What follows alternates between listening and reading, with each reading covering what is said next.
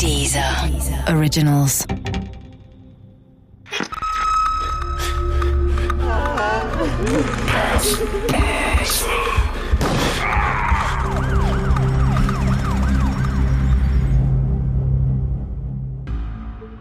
Tödliche Sekte Teil 3 LaRouche war ein antisemitischer US-Politiker, der sich mehrfach erfolglos um die Kandidatur zum US-Präsidenten bemüht hatte, wegen verschiedener Delikte 15 Jahre in Haft saß und als unverbesserlicher Verschwörungsideologe galt.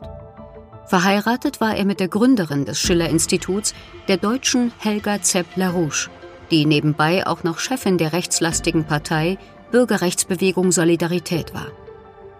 Bei seiner Rede auf der sogenannten Antikriegskonferenz im Schiller-Institut in Bad Schwalbach erzeugte Lyndon LaRouche mit seinen Worten eine nahezu apokalyptische Stimmung. Er wetterte gegen den US-Präsidenten George W. Bush und nannte ihn einen unverbesserlichen Trinker. Zudem behauptete er, der ehemalige Präsident Woodrow Wilson habe den Ku Klux Klan im Weißen Haus gegründet und John F. Kennedy sei bei einer internen amerikanischen Operation getötet worden.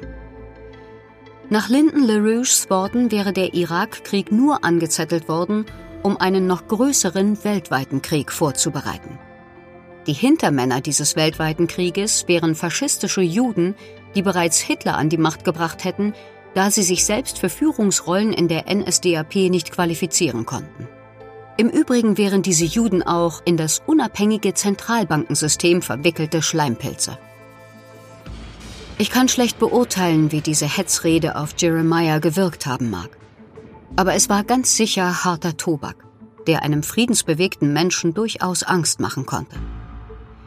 Die LaRouche-Anhänger trafen sich nicht, weil sie Pazifisten waren, die den Krieg im Irak ablehnten.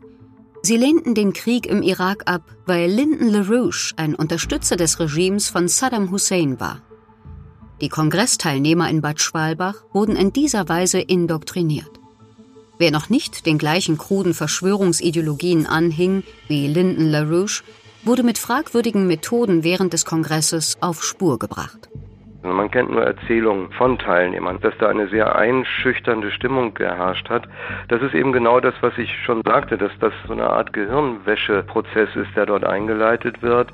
Das heißt, die Teilnehmer werden verunsichert in allem, was sie bisher gemacht und getan haben.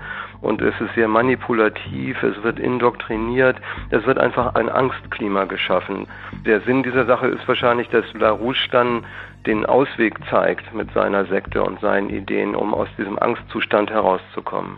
Penibel wurde dabei darauf geachtet, dass die Teilnehmer keinen Kontakt nach außen hatten. Sie sollten weder mit ihrer Familie noch mit ihren Freunden kommunizieren können. In diversen Gehirnwäschen sollten ihnen die wirren Theorien von Lyndon LaRouche in ihr neues Weltbild eingepflanzt werden. Ich bin ziemlich sicher, dass Jeremiah damit große Probleme hatte.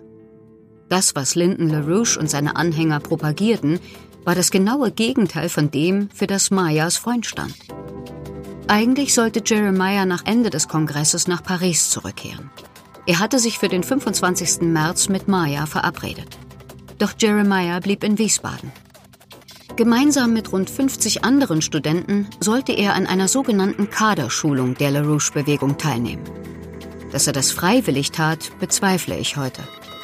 Bei einem der wenigen Telefonate mit Maya erklärte er, kein Geld für die Rückfahrt nach Paris zu haben und deshalb noch in Deutschland bleiben zu müssen, bis sich eine preiswerte Mitfahrgelegenheit ergab.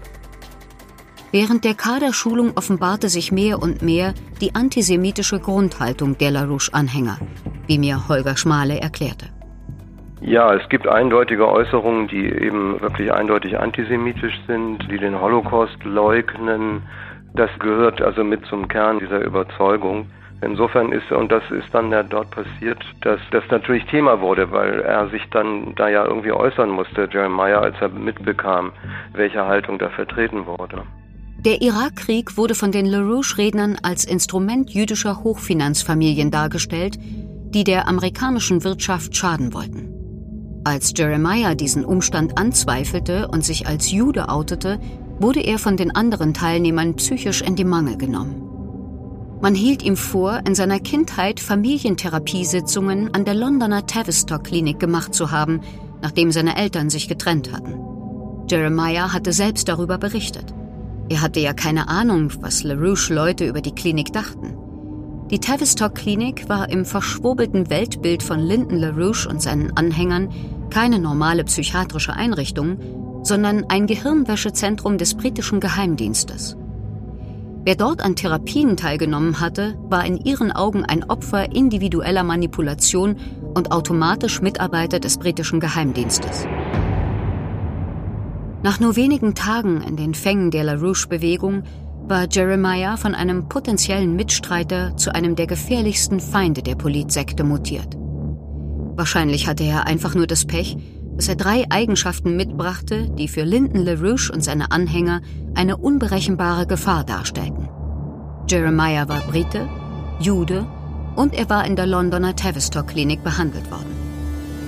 Für ihn muss es äußerst schmerzhaft gewesen sein, von den anderen Kaderteilnehmern wie ein Aussätziger behandelt zu werden, ohne sein Schicksal ändern zu können. Er war ja in gewisser Hinsicht, ohne Geld, weiter auf die LaRouche-Bewegung angewiesen. Er wohnte weiter im Apartment des Schiller-Instituts mit anderen Kaderteilnehmern, die ihm feindlich gegenüberstanden.